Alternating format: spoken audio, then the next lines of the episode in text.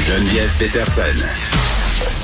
Elle est aussi passionnée quand elle parle de religion que de littérature. Elle saisit tous les enjeux et en parle ouvertement.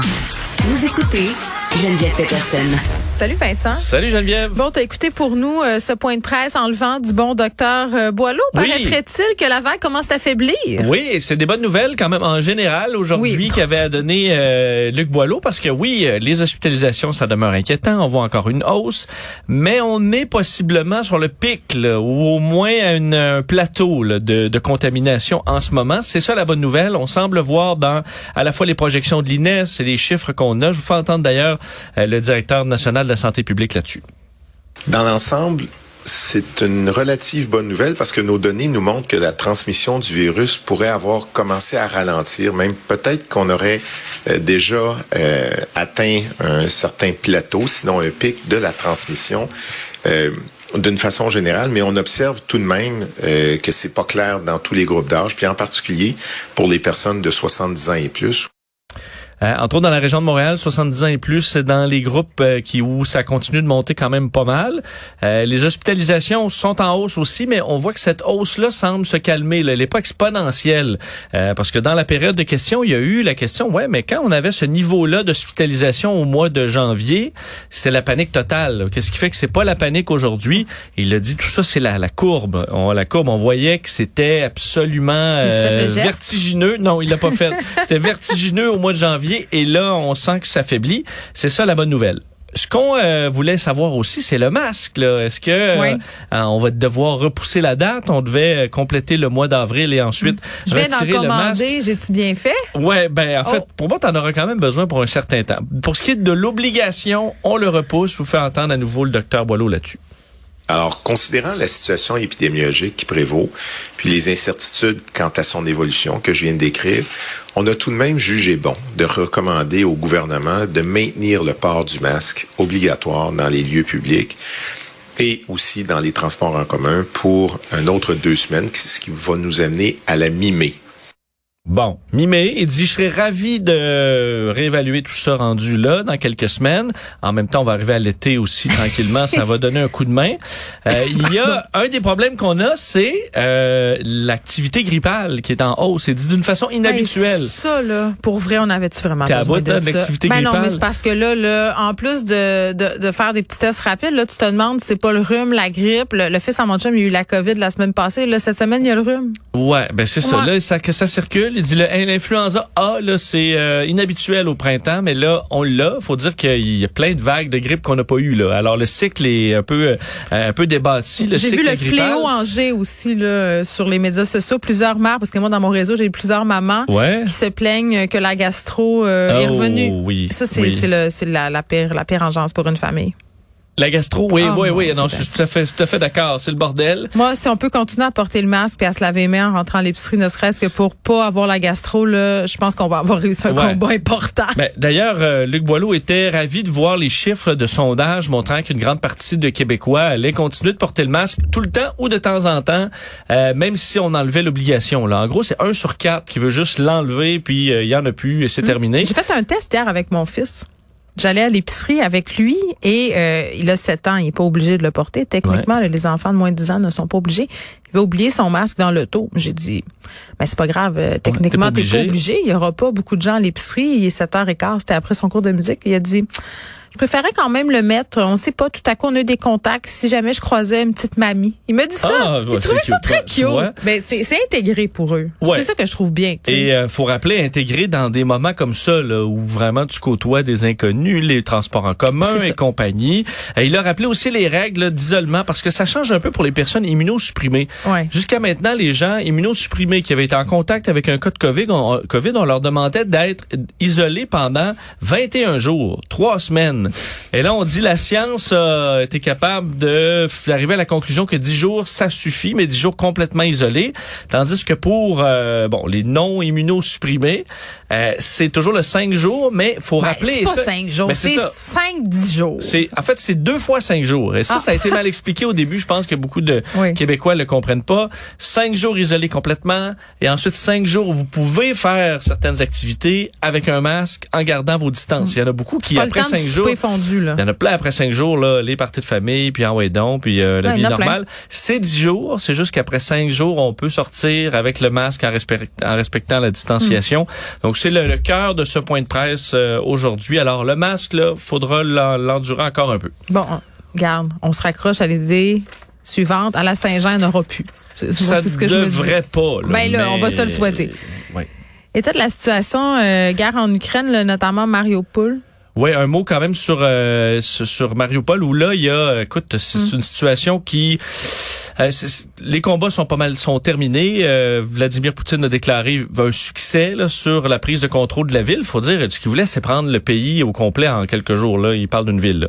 Euh, mais Gestion des attentes, hein, Vincent. Ouais, exact. Alors c'est pas le grand succès euh, pour le pour, pour Vladimir Poutine, mais c'est quand même il a réussi à détruire complètement cette ville là et prendre le contrôle. lui avait tenu tête en 2014. Hein. Il, y a, il y a une relation euh, assez intense entre Vladimir Poutine et ce coin-là. Oui, et c'est une ville importante stratégiquement. Oui. Euh, donc là, il reste encore ce fameux 2000 militaires et probablement 1000 civils qui sont coincés là, dans le complexe d'Azovstal, qui est un complexe euh, industriel euh, dans lequel il y a plein de couloirs, plein de bunkers et où tu as vraiment une vie souterraine.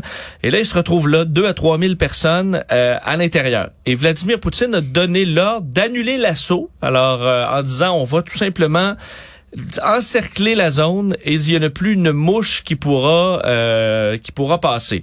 Demandant aux gens de se rendre carrément. Je pense qu'il est quand même conscient des pertes éventuelles aux troupes russes euh, qui bon qui, qui se feraient sentir si on tentait d'attaquer parce que c'est une véritable un peu forteresse parce que c'est d'un paquet de couloirs souterrains. Il faudrait se battre dans des souterrains avec euh, une équipe qui peut se défendre. C'est pas l'idéal. Alors la technique russe sera de les, les priver d'eau, de nourriture, les affamer en espérant qu'ils se rendent. Euh, ils leur ont promis d'ailleurs qu'on allait les traiter avec dignité et leur garantir la vie sauve. Mais on le voit dans bien des, euh, des arrestations de, de prisonniers de guerre chez les Russes. Faut dire, il y en a chez les Ukrainiens aussi, là, mais où on ne respecte pas du tout les, euh, les, les, les conventions en place. Il y a de la torture, des meurtres gratuits et tout ça. Euh, et pendant ce temps-là, Joe Biden, euh, qui annonçait ce, ce- cette nouvelle vague d'aide, là, 800 millions de dollars d'armes supplémentaires, incluant des pièces d'artillerie lourde. Écoute, c'est 144 000 au but. Euh, donc, euh, on a les canons pour les lancer et 140 000 au but. Là. Puis ça, c'est juste une partie. Il y a des drones tactiques. Alors, ça va assez loin. Et aujourd'hui, Joe Biden, qui était qui se montrait plus déterminé que jamais à dire c'est plus long le conflit et on sera là tout le temps qu'il faut pour armer euh, l'Ukraine. Et c'est ce qu'on va faire avec de l'aide économique aussi. Ceux qui sont toujours scotchés à leur cellulaire comme nous, Vincent, hier auront été euh, sans aucun doute surpris par une notification. Euh, on évacuait le Capitole à cause d'une menace aérienne. Moi, j'étais en voiture quand j'ai vu Oui. ça. Et là, je me suis dit, par rapport à ce qui se passe en Ukraine, la Russie, je me disais, mon Dieu, qu'est-ce qui se passe? Tu sais, mais finalement, plus de peur Hey. euh, que de mal. Puis c'est un peu gênant. C'est très gênant ce qui s'est passé parce qu'hier, effectivement, moi aussi, je reçois le- l'alerte euh, à évacuation du Capitole. Tu dis, avec, avec ce que vécu le Capitole dans les dernières années, ça. on vient sur le nerf. Là, ça disait un avion suspect. Euh, bon, c'est quoi l'histoire? Finalement, quelques minutes après, la police euh, de Washington a dit c'était par mesure d'extrême précaution, il y a plus de danger. Mais Nancy Pelosi disait, il y a beaucoup de de- de- de- de- d'élus qui sont qui ont été pris de panique là, qui sont très marqués par l'assaut du Capitole et qui, euh, lorsque de ce Ben, genre d'évacuation-là, viennent très nerveux. Pardon. Ce qui s'est passé, Tu survivre à, Oui, je vais- à la, à la une, sixième une vague? vieille tout grasse. Oui. Euh, Une toute consomption, on dirait oui, ma mère. Voilà, c'est euh, ce sont les parachutistes de l'armée qui faisaient une démonstration pour un match de sport. Ouh. Euh, eux, ils ont un Twin Otter, un petit appareil euh, bimoteur qui décollait de Joint Base Andrews. C'est la base de Air Force One. Euh, je suis déjà allé sur cette base-là, d'ailleurs. C'est tout près de Washington. Et quand tu décolles de là, écoute, tu décolles de la base de Air Force One, t'es, t'es supposé... tu- tu- tu- tes intentions sont connues. Les communications se sont faites avec la tour de contrôle. Oui, mais oui. Et malgré tout, ça a déclenché parce que l'appareil a circulé en rond. On dit dans la zone prévue là, ils ils ont pas euh, ils ont pas Fait que c'est traversé quoi? C'est le système automatique de défense? C'est quoi? Ben, il y a eu ils, ils ont chié ça. Pardonne-moi l'expression, mais il y a Ben, eu quelqu'un qui a déclenché une alarme alors que c'était pas supposé. Est-ce que le pilote a mal euh, a mal donné ses intentions, a dévié de son plan de vol, mais pourtant il était en contact avec la tour de contrôle. Et là on se retrouve à ce que c'est un petit appareil de l'armée, des parachutistes qui sont supposés être extrêmement ex- expérimentés. C'est l'équivalent de nos Skyhawks ici au, euh, au Canada, euh, qui font une petite démonstration dans un match de sport et qui se retrouvent à vider le Capitole.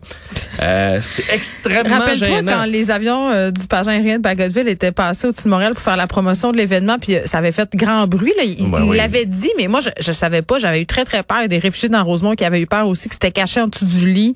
Ouais. bon, Ben, J'ai vu fois, il y a quelques donnait- jours, il y a eu des hélicoptères là, qui ont survolé. Montréal, puis là c'était la, la, la, la grosse affaire, ces panique. médias sociaux. Ouais. Oui, exact. Alors, euh, bien sûr qu'autour de Washington, on est nerveux, mais admettons, moi, je m'imagine pilote là, dans cette zone-là. Je vérifie deux puis trois Ah. Fois que tout le monde est bien au courant de mon plan de vol puis qu'il n'y aura pas de problème. Visiblement, il y a quelque chose qui n'a pas été fait parce que là, il y aura enquête pour essayer de qui va comprendre aller ce qui s'est passé. ouais, je pense que oui, parce que c'est vraiment pas pas leur meilleur. Bon. Je m'en voudrais qu'on parle pas de notre euh, très chère reine. Euh, Un de tes sujets de prédilection, Vincent? hein? Oui, ben, la reine et ses sujets là, parce Oui. que la reine a 96 ans, euh, elle qui euh, bon, a passé de ses 70 ans de règne euh, il y a, il y a quelques quelques mois à peine. Fête ça en toute discrétion. Par contre, souvent les fêtes, les grosses fêtes de la reine, c'est c'est plus tard dans la- l'année, mais à sa fête là d'ailleurs cette année parce qu'elle est quand même euh, affaiblie là depuis quelques mois. Euh, elle a fait ça euh, tranquillement là, dans le calme au domaine royal de Sandringham. Là, par contre, euh, où, il, se- où ça brasse, là, Hmm. c'est que là, le prince Harry, il, se fait encore pointer du doigt. Parce que là, juste encore? avant la fête de, de la reine, hier, au tout des shows, il faisait une entrevue, le prince Harry. Et il a parlé qu'il avait rencontré la reine pour la première fois depuis deux ans. Là, Euh, rencontre surprise. La reine lui a accordé un 15 minutes. Alors, on voit que une chaleur, hein, vraiment, des spontané. liens familiaux. Ben, c'est spontané aussi. Mais ça que il- j'aime. il a dit ça, fait- ça fait du bien de la voir. Elle est toujours euh, géniale avec moi. Il y a du sens de l'humour et tout ça. Euh, En mais 15 minutes? ouais, ouais, c'est ça. Elle a fait une petite blague et tout. Eh, une ligne, un punch. Mais il a hein, ajouté, je m'assure qu'elle soit protégée et bien entourée. Juste dit ça là. Je m'assure que grand-maman Ouais. soit entourée, bien entourée, qu'elle soit protégée. Mais là, elle, ça a fait bondir. Qu'est-ce qui s'est passé? Là, c'est une insulte pour le prince Charles, c'est une insulte pour William. C'est vrai, là, proche qui la protège. Euh, on disait qu'il délirait complètement. Là, les médias, écoute, les tabloïds britanniques, là, tout le monde est en beau maudit après.